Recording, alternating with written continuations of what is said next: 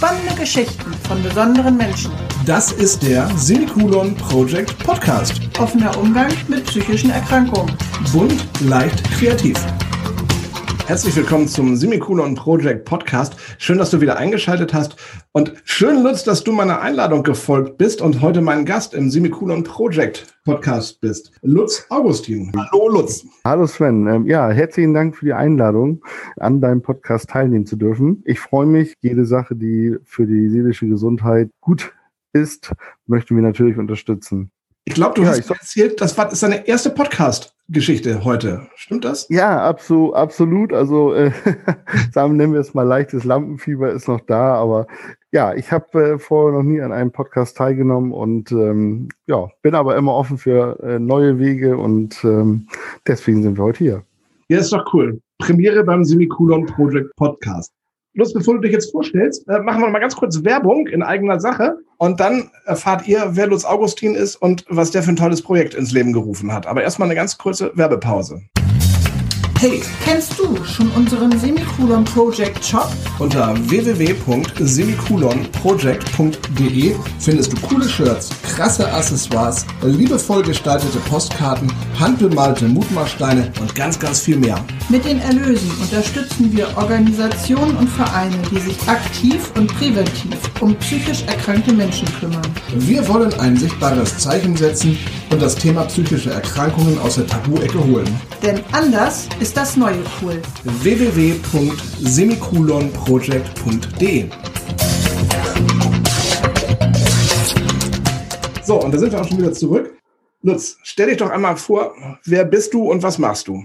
Das kann ich Ihnen tun. Ja, ich bin Lutz Augustin, ähm, gebürtig aus äh, einer kleinen 300 Seelengemeinde in Niedersachsen und äh, jetzt Wahlbremer. Zu meiner Person, ähm, ja, ich habe lange im, in der Ölbranche gearbeitet, im mittleren Management, bin dann leider beruflich, familiär bedingt seelisch erkrankt. Ja, habe dann nicht den Weg zur Hilfe gesucht, bis es irgendwann so weit war, dass ich es selber nicht mehr steuern konnte. Habe aber das Glück, dass ich eine ganz tolle Lebensgefährtin habe, die mich darin unterstützt hat. Und ja, so habe ich mir den Weg zur Hilfe gesucht. Ich kann heutzutage sagen, danke, äh, dass ich die Unterstützung hatte und ich kann sagen, dass ich äh, meinen beruflichen Weg ähm, beendet habe in der Industrie und ähm, habe mich ja in der Klinik mit zwei weiteren ähm, Betroffenen zusammen ein Unternehmen gegründet für psychisch Erkrankte. Der Name ist Depression Lose Soul Wins, die Dachplattform der seelischen Gesundheit zu unserem Projekt einfach vorgestellt. Wir wissen alle, wie schwer es ist, den Weg zur Hilfe zu finden, wenn man in einer Krise steckt, beziehungsweise ob man das überhaupt noch schafft, sich Hilfe zu suchen. Und da ja, ist in einem tollen Gespräch auf einer kleinen Holzbank vor dem gemeinsamen äh, Klinikgebäude die Idee standen, lass uns den Weg zur Hilfe verändern. Wie kann man aktiv Menschen, äh, die an einer psychischen Erkrankung oder Beeinträchtigung leiden, in Krisenzeiten den Weg zur Hilfe vereinfachen? Lutz, wollen wir, bevor wir über Depression Lose Soul Wins sprechen, noch mal ganz kurz über, über dich sprechen, wie sich deine Krankheit entwickelt hat. Es ist ja bei ganz vielen so, das höre ich ganz, ganz häufig, da muss erst ein riesen Schicksalsschlag passieren, damit die Menschen sich umorientieren und dann den Weg gehen, der, ihren Herzensweg gehen. Was hattest du? War das eine Depression oder was war das bei dir? Ich ja, kann heutzutage darauf zurückschauen und habe es ja nach gut anderthalb Jahren Therapie feststellen können, was ich überhaupt habe oder, oder was, was mein Problem ist, warum ich das vorher nicht festgestellt habe. Das fing damit an eigentlich schon, ähm, dass ich in der, in der Kindheit, ich sag mal, vor Dunkelheiten Angst hatte, dass ich immer für andere da war, aber, aber mich immer selber vergessen habe. Also das fing an vom Schulsprecher, Klassensprecher, das ging in der Lehre so weiter als äh, Lehrlingsvorsitzender und so weiter und so fort. Aber ich habe immer mich dabei vergessen und hatte auch Angst, sich mit mir selbst zu beschäftigen und war immer aktiv. Also ähm, man, man nannte mich ab und zu auch die euphorische Dampfwalze, weil ich ähm, einfach zu viel Energie hatte. Das hat mich natürlich im Berufsleben auf einer Seite sehr viel Möglichkeiten geschaffen, um, ich sag mal, Sachen zu realisieren, die andere nicht können, ähm, vom Kopf her. Das hat sich aber dann so ab dem 30. Lebensjahr verändert, dass ich das nicht mehr abstellen konnte. Also, dass ich die Sache mit nach Hause genommen habe, dass ich nachts in verschiedenen Rollen im Bett lag und habe dann gesagt, ich bin jetzt Papa. Wie würdest du die Sache als Vater angehen? Dann du bist Businessman, wie würdest du die Sache als Businessman angehen, wie als Sportkumpel und so weiter und so fort. Also diesen Situationen habe ich es durchgesponnen und das hat mich dann angefangen zu belasten, aber ich wollte es nicht wahrhaben, dass ich da ein Problem habe. Ja, und dann ähm, gab es irgendwann, äh, ich sag mal, habe ich den Beruf vor die Familie gesetzt, dann gab es Familienprobleme, ähm, nachher bis hin zur Scheidung. Damit bin ich überhaupt nicht klargekommen. Mache ich auch heutzutage überhaupt keinen Hehl drauf. Ich habe mir nachher, äh, statt ich sag mal, professionelle Hilfe zu suchen, bin ich den Schritt in die illegale Medizin gegangen. Ich habe meine Gedankenstoffe äh, mir illegal besorgt und habe mich dann damit betäubt, damit ich mich damit nicht auseinandersetzen musste. Das führte so weit, dass ich dann ähm, ja nicht mehr ich selbst war. Dank meiner Lebensgefährtin, ähm, das werde ich in meinem Leben nicht vergessen, sagte sie dann zu mir, wir haben jetzt zwei Möglichkeiten, mein Schatz. Entweder gehst du jetzt in die Psychiatrie freiwillig oder ich fahre dich heute in die Psychiatrie. Das war natürlich für mich echt ein, ein, ein Schuss vor den Kopf. Und da habe ich dann gesagt, so jetzt ist äh, Schluss, äh, ich beende die Beziehung, ich habe nichts, bla bla bla bla bla, so wie man dann eben tickt. Dazu kommt aber hinzu zu sagen, ich habe mich äh, drei, also in dieser Phase, wo ich da war, habe ich mich komplett gehen lassen. Also ich habe Wochen nicht geduscht gehabt. Ich habe mich nicht rasiert. Ich habe mir nicht die Zähne geputzt. Ich habe Bilder von mir, wo ich selber heutzutage noch Angst vorhabe, wenn ich die sehe. Aber das ist für mich immer so die rote Karte. Wenn ich merke, ich lasse mich schleifen, dann kommt die hoch. Aber jetzt nochmal zurückzukommen auf meine Krankheiten oder auf, auf mein, mein seelisches Leid. Ähm, in der Klinik durfte ich dann feststellen, dass das Bild der Psychiatrie, wie es in den Medien dargestellt wird, überhaupt nicht so ist. Ich war auf einmal unter einer Käseglocke. Ich war auf einmal, durfte auf Watte laufen. Ähm, die Leute haben mich ausreden lassen, sie haben mich akzeptiert, sie haben in mich reingeschaut und da fing erst die Arbeit an, eigentlich bei mir zu realisieren, was hast du eigentlich? So, Ende vom Lied war dann ähm, rezidierende Depression, ADHSler, sekundärer Borderliner. Das sind meine Ergebnisse, ähm, womit, womit ich aus der Klinik entlassen worden bin. Und ich sag mal, also mit äh, ADHSler, das habe ich mir schon immer gedacht, dass irgendwas nicht, nicht normal ist. Das mit den rezidierenden Depressionen, ja, das ist daraus resultiert über, über meine äh, persönlichen und äußerlichen Einflüsse. Aber mit dem Borderline äh, konnte ich mich nicht identifizieren. Bin dann aus der Klinik raus, habe gedacht, ich bin völlig geheilt, alles wieder gut. Zwei Wochen später sind wir in Skiurlaub gefahren. Eine Woche später, nach dem Skiurlaub, äh, bin ich wieder ins Berufsleben eingestiegen. Drei Wochen später lag ich auf der Intensivstation, weil ich mir mein Leben überhaupt nicht mehr klar kam. Bei mir war es ähnlich, äh, Lutz. Wenn du diese Diagnosen bekommst, Borderline zum Beispiel, dann stehst du da und sagst, stopp mal, stopp mal, stopp mal, ich bin noch kein Borderline. Aber ich glaube, wenn du dich dann intensiv damit beschäftigst, dann stellst du fest, okay, ähm, Borderline ist ja eine, eine Persönlichkeitsstörung. Und dann findest du wahrscheinlich auch diese, diese Puzzleteile, die dann zu dir passen irgendwie. Ähnlich war es bei mir halt auch. Und was du gesagt hast, das fand ich halt total cool. Ja, dass diese, dass die Psychosomatik oder Psychiatrie im Fernsehen ganz anders dargestellt wird, als es im realen Leben ist. Das konnte ich auch feststellen. Und ich glaube, da haben auch viele Menschen Angst vor. Die sagen, nee, da kommen dann die Leute in, mit, dem weißen, mit den weißen Kitteln und ähm, mit der Zwangsjacke und nee, da gehe ich nicht hin. Aber es ist ja eigentlich ganz, ganz anders in den Kliniken. Absolut, absolut. Und ich kann auch nur dazu motivieren, das zu tätigen. Ich würde jetzt gerne noch einmal ganz kurz auf die Klinik eingehen. Der erste Schritt wäre ja eigentlich zum Hausarzt. Vom Hausarzt dann vielleicht zum, zur professionellen Hilfe, wenn ich rechtzeitig reagiert hätte. Und wenn die professionelle Hilfe entscheidet, das können wir jetzt nicht im normalen Leben anfassen, dann gibt es eben den teilstationären oder die, oder die stationäre Aufenthalt. Es ist aber leider so, weil eben dieses Thema so stigmatisiert ist, dass die meisten in der Klinik starten also die Schritte, die davor eigentlich geschaltet sind von unserem Gesundheitssystem, übersprungen werden, weil man Angst hat, sich damit zu identifizieren und eben von anderen Leuten, ich sag mal, nicht akzeptiert zu werden. Und das ist, glaube ich, ein, ein Punkt, den auch Betroffene oder gerade Betroffene, so wie wir beide es sind, vielleicht mal hinterfragen sollten. Wo ist das Problem, wenn ich mich hinstelle und sage, Leute, passt auf, ihr habt vielleicht einen Filter, euch ist das egal, aber den Satz, den du gerade mir gesagt hast, der lässt mich jetzt drei Tage nicht schlafen. Oder der verändert mein, mein weltliches Bild zu deiner Person dagegen. Und ich fand das nicht richtig, was du gesagt hast. Oder ich werde verurteilt. Dann kann ich aber immer noch, oder habe ich immer die Möglichkeit zu sagen, dieser Mensch, diese Person, dieser Kreis tut mir nicht gut. Ich brauche sie nicht. Ich brauche niemanden, der mich verurteilt. Aber das, das ist, was die Gesellschaft uns formt und was die Gesellschaft ja dazu macht. Das heißt, du musst ja mit dem Strom mitschwimmen. Du kannst ja nicht mehr rechts oder links. Dann bist du ja der Außenseiter. Und so ist es ja bei, äh, bei dieser Geschichte auch, wenn du dich outest und sagst, ich habe da Depression oder ich habe irgendwie eine psychische Störung, dann bist du ja der Außenseiter. Das heißt, du bist, gehörst dann ja zur Randgruppe, weil halt immer noch diese Stigmatisierung in Deutschland ist.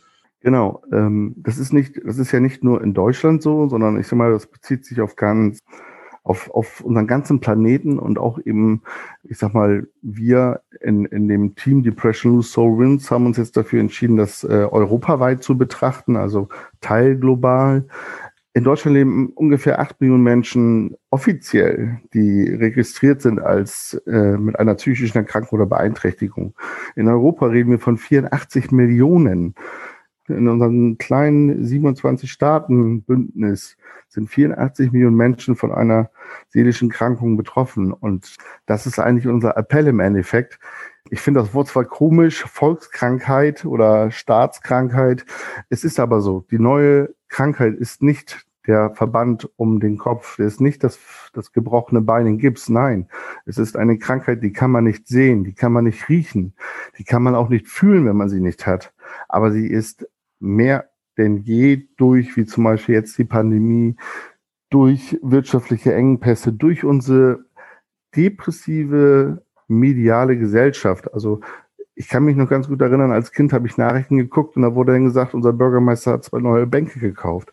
Heutzutage wird darüber berichtet, dass ein Kind, was zwei Jahre in den Brunnen gefallen ist und ertrunken ist. Und danach folgt den 500.000 Flüchtlinge sind in Griechenland eingefärbt ja, das ist real, das wollen wir auch gar nicht äh, abstreiten. Aber es kann nicht nur über das Negative oder das Depressive berichtet werden. Das wollte ich gerade sagen. Also ich habe eine Zeit lang wirklich jeden Abend Nachrichten geguckt und habe irgendwann gesagt, das tue ich mir nicht immer an, weil du hast ja nur negative Nachrichten. Es kommt ja nichts Positives. Also es ist ja wirklich nur, was du sagtest, depressiv im Endeffekt nur. Ja, und da sollten wir als Gemeinschaft von Betroffenen gegenwirken äh, wirken und äh, uns nicht verstecken. Und im Endeffekt, wir sind gar nicht die Außenseiter. Ähm, bei so einer Masse an betroffenen Menschen, die eigentlich ein psychosoziales Umfeld brauchen und wollen, zu sagen, ey, komm, lass uns in einer Gemeinschaft zusammenstehen, lass uns in Projekten, so wie dein Podcast, so wie unsere Dachplattform, so wie viele andere Projekte, viele Selbsthilfegruppen. Lasst uns da aktiv werden, lasst uns nach draußen gehen, lasst uns dazu stehen, zu sagen, Leute, mir ist das nicht egal. Ich habe ein empfindliches Sozialsystem in meinem, in meiner Seele, was diesen ganzen äußerlichen Einfluss negativ nicht mehr verarbeiten kann. Ich möchte nicht so weitermachen. Ich möchte sagen, Leute, ich habe zwar den Stempel auf der Stirn, dass ich depressiv bin, aber ich war so mutig, ich habe es gezeigt. Ich habe und grenze mich davon aus, dieses negative Leben mit anderen mitzumachen. Du hast gerade von acht Millionen Betroffenen in Deutschland gesprochen. Das ist ja die offizielle Zahl. Weißt du, wie hoch die Dunkelziffer ungefähr ist? Ja, also ich äh, kann ähm, jetzt mal so ein bisschen aus den internen äh, Kästchen reden. Ich hatte ja Kontakt mit der äh, Universität äh, aus Hamburg, die gerade eine Studie äh, betreuen und da auch ähm, noch ähm, Betroffene suchen. Und da haben wir äh, oder haben habe ich so mal die also die neuesten Statistiken, die es jetzt gerade so gibt, redet man von ungefähr 16 Millionen Betroffenen. Die Dunkelziffer. Die Dunkelziffer, genau. Das ist viel. Das ist, also es ist wirklich ähm, schockierend. Ne? Ich meine, das spiegelt sich auch ja wieder. Warum muss man mindestens fünf Monate auf einen Therapieplatz warten? Warum? Fünf Monate wäre ja noch schön. Ich war kürzlich in der Tagesklinik und da waren ganz viele Mitpatienten, die noch keinen Therapeuten hatten. Und die haben dann halt die Pausen genutzt und haben ähm, versucht, bei den Therapeuten einen Termin zu bekommen. Ein Jahr. Also es waren wirklich Therapeuten, die gesagt haben, du kannst einmal im Monat anrufen. Wenn du Glück hast, ist ein Platz auf der Warteliste frei für dich. Dann nehme ich dich auf. Ansonsten rechne mal grob mit einem Jahr. In den Kliniken sieht es ja auch nicht anders aus. Ich wäre gerne nach Bad Bramstedt gegangen, weil die im Norden wohl einen guten Ruf hat, die schöne Klinik in Bad Bramstedt. Ich glaube mittlerweile anderthalb Jahre, dass du dann, bis du dann Platz kriegst. Das ist heftig. Also, und vor allen Dingen, was kann in diesen anderthalb Jahren passieren? Das heißt, du bist ja schon krank, depressiv in welcher Form auch immer. Was passiert mit dir in diesen anderthalb Jahren? Du kriegst ja in dem Sinne keine Unterstützung. Es ist zwar, ich sag mal, für viele ein, ein Triggerthema und ich möchte da eigentlich auch gar nicht weiter drauf eingehen, aber das spielen natürlich die suizidalen Zahlen wieder, was dann passiert. Ja, alle vier Sekunden habe ich äh, in einem Podcast gehört. Ich habe Trees of Memories aufgezeichnet. Das ist ein Typ, der läuft durch die Welt und pflanzt für jedes Suizidopfer einen Baum, wenn es halt mhm. von Angehörigen, Freunden gewünscht ist. Und er sagte, weltweit alle vier Sekunden ein Mensch und jeden Tag mindestens 25 in Deutschland. Ja, das Thema bewegt mich äh, sehr stark und deswegen habe ich auch jetzt gerade einmal kurz geschluckt. Ähm, und das müssen wir auch untereinander verändern. Und da sind eben solche Projekte, die wir betreiben, glaube ich, auch sehr wichtig. Wenn ich in einer Krise stecke, wenn, man, wenn ich es selber nicht mehr aushalten kann, ist der einzige vernünftige Weg, stationär zu gehen. Natürlich gibt es auch Direkteinweisungen oder eben absolute Kriseneinweisungen. Aber ich denke auch nachfolgend sowie auch vorsorgend sowie auch nachsorgend sollte man sich damit in Verbindung setzen oder nicht in Verbindung auseinandersetzen.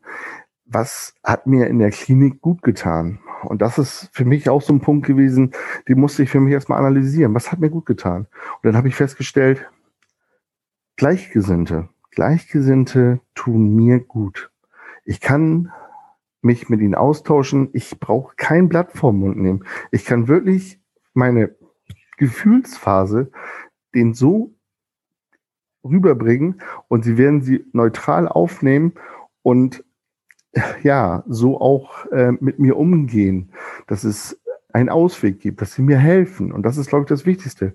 Wir wollen doch alle helfen. Wir wollen doch alle positiv nach vorne schauen, auch wenn man das in einer Krise selber nicht mehr glaubt. Aber es gibt genug Menschen, die das selbst erlebt haben, die es selbst geschafft haben, die einen unterstützen möchten. Es muss nicht immer der Psychiater sein, es muss nicht immer die Tablette sein.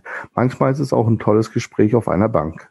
Das habe ich auch festgestellt. Und ähm, mit Betroffenen ist es auch einfacher, darüber zu sprechen, weil die wissen, wovon du redest das versteht ein Außenstehender meistens nicht. Wenn du sagst, ich habe gerade das und das oder das passiert bei mir gerade, das, das können die gar nicht nachvollziehen. Sei es eine Panikattacke oder eine Angstattacke, was auch immer.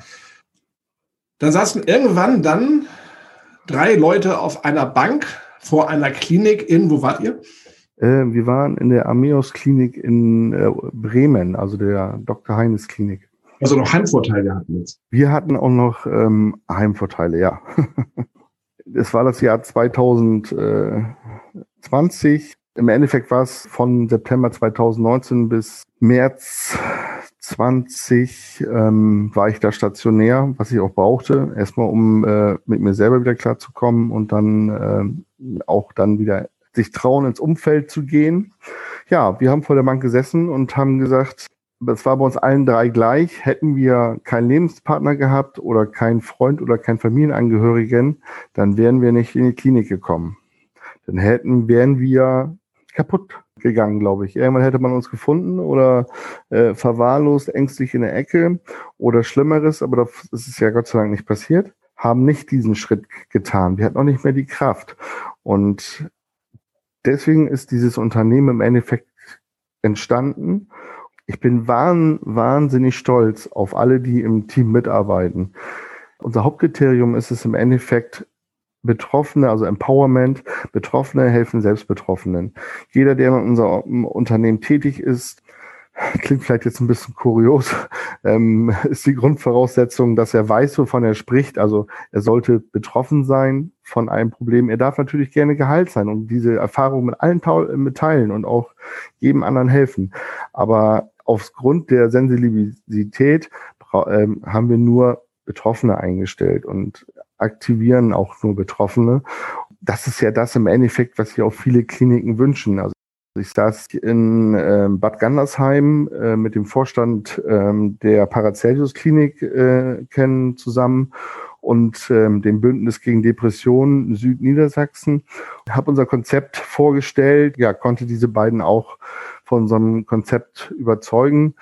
Was sie ganz angenehm fanden, ist es eben, dass wir die Brand, äh, Bandbreite abdecken. Also wir bieten allen Betroffenen, allen Familienmitgliedern von Betroffenen, allen Freunden, allen Professionellen eine Plattform, wo alle Kriterien erfüllt werden. Also das heißt, du hast von der Selbsthilfegruppe bis ja hin zur Psychiatrie, über den Therapeuten, über einen qualifizierten Hausarzt, über Coachings, über ähm, APP, also ambulante psychiatrische Pflege. Es ist alles in einem Netzwerk verbunden und ähm, ich glaube, wir dürfen es so auch nennen. So eine Datenbank hat es noch nie gegeben. Deswegen hatte ich dich angeschrieben, und habe gesagt, mit dir muss ich einen Podcast machen, weil ich habe mir die, die, die Homepage angeguckt, also die, die Plattform, die ihr habt, war halt total begeistert und habe gesagt, ja, das ist cool. Weil ich weiß selber, wie schwer das ist. Als ich den ersten Klinikaufenthalt hinter mir hatte, habe ich mir dann so gedacht, so, hm, wie geht's denn jetzt weiter? Es kann dir keiner weiterhelfen, ob du bei der Krankenkasse anrufst oder beim Arzt anrufst, wo auch immer. Es hilft dir ja keiner weiter. Und ich habe dann ähm, eine ganz tolle bekannte Freundin ähm, gehabt, die mir so ein paar Ratschläge gegeben hat, wie ich, ja, was ich nach der Klinik machen kann hätte ich die nicht gehabt, hätte ich wirklich wie doof dagestanden, hätte gesagt, ja scheiße, wie, wie geht's jetzt weiter? Und von daher, was du ja schon sagtest, auf eurer Plattform habe ich ja alles das, was ich brauche. Das heißt, ich habe die Beratung, ähm, die Selbsthilfenetzwerke, was auch immer, Wohneinrichtungen. Das ist cool. Ja, hätte ich vor drei Jahren gebraucht, so eine Plattform. Ja, Dankeschön, ähm, Sven, recht herzlichen Dank. Ähm, ja, hätten wir alle gebraucht. Im Vorfeld hast du ja auch ähm, äh, mir so ein paar Stichpunkte genannt, die ich äh, angehen sollte. Und das war eben, ähm, oder darunter fällt zum Beispiel, was war meine beste Entscheidung? Und ja, es war äh, die beste Entscheidung, sowas zu gründen, damit alle, die äh, jetzt betroffen sind und alle, die vielleicht in Zukunft betroffen sind oder die einfach nur sich da engagieren möchten, die Hilfe finden, die ich damals hätte gebraucht hätte. Weitere beste Entscheidung war für mich im Endeffekt, mich zu trauen, mich zu outen, zu sagen, ich bin psychisch erkrankt, aber ich kann trotzdem mit meiner psychischen Erkrankung ein tolles Leben haben und ich kann auch beruflich aktiv werden. Vielleicht nicht mehr so, wie es früher war. Das will ich auch gar nicht, weil ähm, das wäre ja dann der falsche Weg, sondern ich habe für mich erkannt, ja, das kann ich noch leisten, das möchte ich auch leisten aber ohne daran äh, oder damit mich selber zu zerstören. Und das, äh, ja, waren meine besten Entscheidungen bisher. Stabil durchs Leben jetzt wieder zu gehen, zu sagen, bis dahin und wenn ich merke, ich kann nicht mehr, dann werde ich achtsam mir gegenüber und sage, heute arbeite ich nicht. So ging mir das auch. Also als ich dann erfahren habe, dass ich krankgeschrieben bin, habe ich gedacht, so scheiße, jetzt bricht für mich eine Welt zusammen.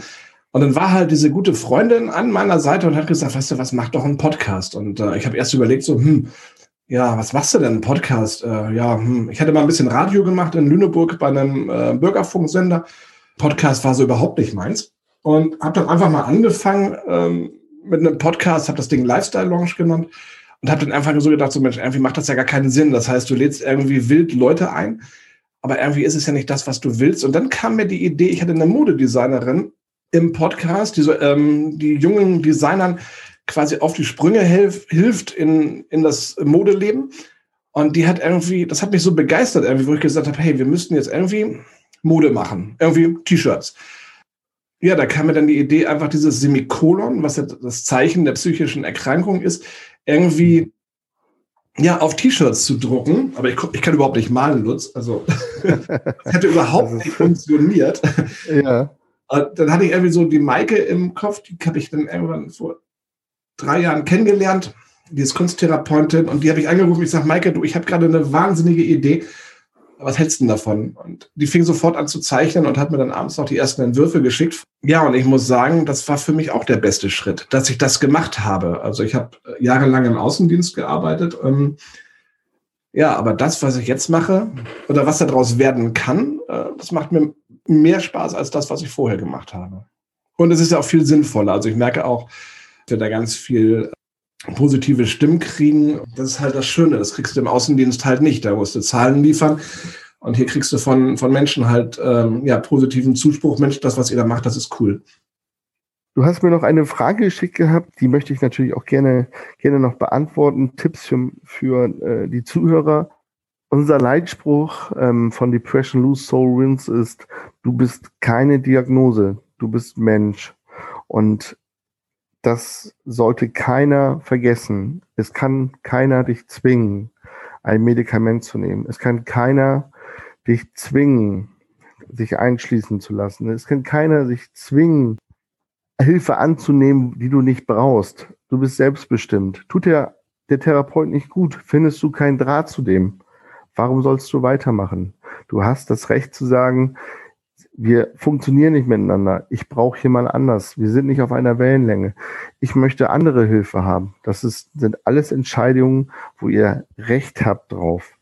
Lasst euch nicht steuern, sondern sucht euch den, die kraftspendende Therapie, die ihr für euch empfindet. Und der andere Punkt ist, seid komplett offen und ehrlich redet über alles. Alles, was ihr zurückhaltet, wird euer Therapieerfolg lindern.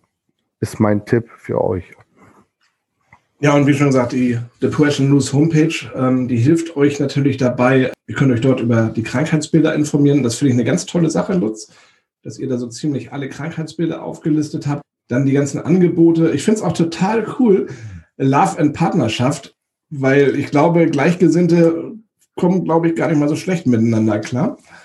Ja, da sind unsere Programmierer schon fleißig dabei, ähm, laufen Partnerschaft. Also sagt das Thema ja schon aus. Jeder hat das Recht, in seiner Individualität ähm, auch geliebt zu werden und nicht alleine durchs Leben zu gehen. Ende des Jahres circa wird da die Plattform äh, fertig sein und dann da wünschen wir uns, dass jeder glücklich wird. Sehr cool. Das Angebot von Depression Loose findet ihr unter www.depression-loose.de. Nutzt noch eine Frage, wenn wir jetzt Zuhörer haben, die vielleicht ein richtig geiles Projekt haben, eine Selbsthilfegruppe, whatever, können die dich jetzt anrufen und sagen, Mensch, Lutz, ich habe da was ganz Cooles. Ähm, ich denke, das hilft auch dazu bei oder trägt dazu bei, psychisch erkrankten Menschen zu helfen. Nehmt ihr das dann auch auf oder was sind eure Kriterien, damit ihr Leute oder Projekte aufnehmt? Es gibt in der seelischen Gesundheit ein, ein in meinen Augen ein Problem. Ja, spiegelt äh, sich wieder zwischen Studierten und Nichtstudierten durch ähm, öffentliche Unternehmen und nicht öffentliche oder staatliche Unternehmen, die, äh, ich sag mal, rein aus ähm, ja, Staatskassen finanziert werden und Co. Ähm, und die manchmal sehr, leider sehr erhaben sind, was ich sehr schade finde. Das kann ich äh, jedem Projekt äh, sagen. Ähm, also wir, wir sind gerade noch mit 20 anderen Unternehmen äh, in dieser Branche schon, schon am Plan, wie wir das Ganze äh, noch äh, bei uns mit einbauen können. Und ja, jeder, der anderen hilft in der seelischen Gesundheit, jeder, der ein tolles Projekt hat, hat das Recht, bei uns sein Unternehmen vorzustellen und natürlich auch seine, äh, seine Institutionen zu bewerben. Und auch wenn man, ich sage jetzt mal, Connection noch benötigt, wenn man ähm, eine tolle Idee hat, ähm, ja, wir sind immer gerne bereit, äh, unseren äh, oder den Weg zur Hilfe mit neuen Projekten äh, zu realisieren und natürlich auch zu unterstützen. Scheut euch nicht, depressionnews.de. Lutz, ich sage ganz, ganz herzlichen Dank für dieses tolle Gespräch mit dir und äh, ein Riesenlob an die Plattform Depression News, finde ich mega cool. Wie schon gesagt, vor drei Jahren hätte ich sie gebraucht, aber ich denke, ähm, auch jetzt gibt es ganz viele Menschen da draußen, die eure Plattform brauchen. Von daher super Projekt, super Geschichte. Ben, recht herzlichen Dank und ähm, ich möchte mich mit äh, unseren Worten verabschieden. Du bist keine Diagnose, du bist Mensch. Danke fürs Zuhören, euer Lutz. Nee, nee, so schnell kommst du noch nicht raus, Lutz. Schade. nein, nein, Quatsch. Ich habe noch zehn Fragen, die ich dir gerne stellen möchte. Also ich habe hier eine Kiste mit ja. vielen, aber ich möchte dir noch zehn davon stellen. Hast du Lust? Ja, klar. Machen wir nochmal ganz kurz Werbung. Und dann gibt es zehn persönliche Fragen an Lutz. Hey, kennst du schon unseren Semikolon Project Shop? Unter www.semikolonproject.de findest du coole Shirts, krasse Accessoires, liebevoll gestaltete Postkarten, handbemalte Mutmachsteine und ganz, ganz viel mehr. Mit den Erlösen unterstützen wir Organisationen und Vereine, die sich aktiv und präventiv um psychisch erkrankte Menschen kümmern. Wir wollen ein sichtbares Zeichen setzen und das Thema psychische Erkrankungen aus der Tabu-Ecke holen. Denn anders ist das neue cool. www.semikolonproject.de so. Bist du bereit? Ich bin bereit, Sven. Dann fangen wir an. Glaubst du an die Liebe auf den ersten Blick? Ich muss dazu gestehen, ich wusste lange nicht, was Liebe ist, aber ja. Bist du auf etwas besonders stolz an dir? Entschuldigung, dass ich jetzt so lachen muss, aber bezahlt ist bezahlt, mein Bauch ist gut. Wie hast du deine Leidenschaft gefunden? Durch Selbstreflexion. Hast du Angst vor dem Tod? Ich will leben. Du bist für einen Tag Chef der Welt. Was würdest du ändern? Ich würde mir wünschen, dass alle gleichberechtigt sind. Was ist deine größte Stärke? Kreativität. Was tust du leidenschaftlich gerne? Musik ist mein äh, eines der ganz wichtigsten oder ganz wichtigen ähm, Skills in meinem Leben. Also jede Musikrichtung ähm, äh, tut mir sehr gut und ich durfte äh, durch einen Kunsttherapeuten, so wie bei dir auch, ähm, ich habe in meinem Leben noch nie gemalt und bin im November 2019 damit angefangen und ähm, muss jetzt sagen, wenn ich meine Bilder mir angucke, ich würde, glaube ich, selber eins kaufen. also es ist äh, äh, ein neu, neu entdecktes Hobby, ähm, was mir unheimlich viel Ruhe und äh, Intensivität äh, schenkt. Kann ich nur jedem empfehlen. Was tust du leidenschaftlich gerne? Na gut, ich verrate es. also, mein Lieblingshobby ist, mich einmal die Woche in, äh, ja, sozusagen im Wohnzimmer einzusperren, äh, die Soundanlage relativ laut aufzudrehen, ähm, meine Lieblings-Star Wars-Filme zum hundertsten Mal angucken über geilen Sound, geilen Fernseher. Äh, und das ist für mich äh, anderthalb bis zwei Stunden der Teenager wieder sein zu dürfen und äh, Luke Skywalker anzufeuern. Wie war deine Fahrprüfung? Äh, wir reden vom Auto? Keine Ahnung. Vielleicht hast du einen LKW-Führerschein oder Panzerführerschein, keine Ahnung.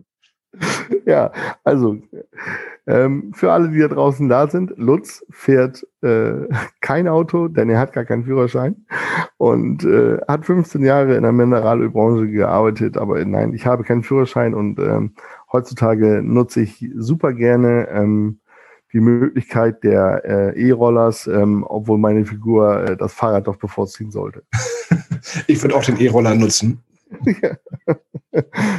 Kannst du gut kochen, Lutz? Eines meiner liebsten Hobbys, ja. Also äh, das Wochenende ähm, ist äh, immer ein Pflichtprogramm. Also dass äh, Samstag äh, toll gekocht wird. Ähm, meine Lebensgefährtin ist völlig aus der Küche verbannt und ähm, das ist auch völlig in Ordnung. Ähm, von, also es wird nichts fertig gekauft, es wird wirklich toll gekocht und ja, ich liebe Kochen. Erinnerst du dich noch an deinen ersten Kuss, Lutz? Meinen ersten Kuss, ja. Lässt du das ja stehen oder erzählst du was drüber? nee, ähm, das war ähm, relativ ähm, einfach. Also meine, meine Großeltern, ähm, ja, leider äh, vor kurzem, also ganz frisches Opa verstorben, Oma vor drei Jahren. Ähm, die kommen aus dem Rheinland, also mütterlicher Seitens, seitens, vaterlicher Seitens kommt der Rest der Familie aus Hamburg. Und ähm, mein Opa ist ähm, 1986 oder 87 Schützenkönig geworden in, äh, in Förde-Mölln, also in der Nähe von Duisburg. Und ähm, die wohnten in so einem äh, ja, Doppelhaus äh, ähm, von den, von den äh, Kohlezechen. Und die äh, Tochter oder, oder die Enkelin von den, von den Nachbarn von meinem Oma und Opa, Christina, den Namen weiß ich heute noch, den Nachnamen leider nicht mehr. Und ähm, da ging es ja mal darum, ähm, sie muss, sie soll, wollte mich immer abknutschen, aber ich wollte das nie. Aber am Schützenfest habe ich es zugelassen. Da habe ich einen Kuss von ihr genommen, wo ich Opas Halskette als Schützenkönig um hatte. Lutz, ich sag ganz herzlichen Dank für dieses tolle Gespräch. Und äh, ja, lass uns auseinandergehen mit dem Satz, du bist keine Diagnose, du bist Mensch. Lutz, ganz herzlichen Dank, dass du dir Zeit genommen hast.